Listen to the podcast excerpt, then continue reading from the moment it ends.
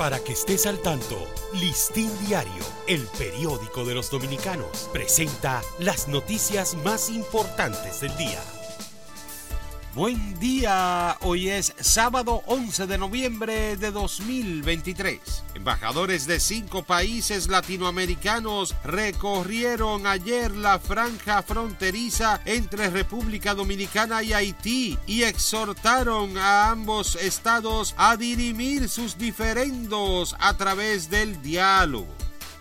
El Ministerio de Relaciones Exteriores eh, informó que complementó la estandarización de las tarifas consulares, eliminando con esto la variedad de precios por ese servicio que existía incluso en un mismo país. La cuarta edición del índice de Chapultepec de libertad y expresión ubicó a la República Dominicana en el primer lugar de su ranking latinoamericano de libertad de prensa.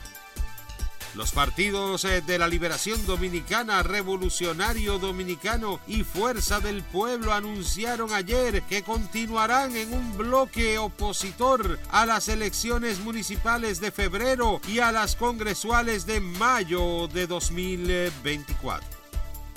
La Junta Central Electoral informó ayer que extendió el plazo para el depósito de las solicitudes de fusiones, alianzas o coaliciones para las elecciones municipales del 18 de febrero de 2024 hasta el próximo lunes.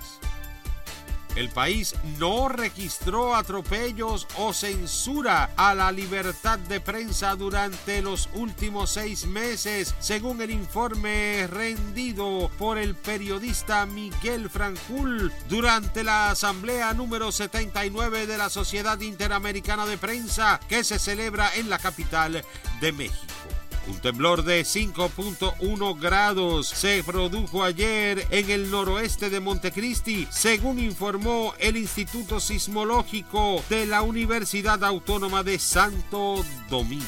Para ampliar esta y otras noticias, acceda a listindiario.com. Para Listín Diario, soy Dani León.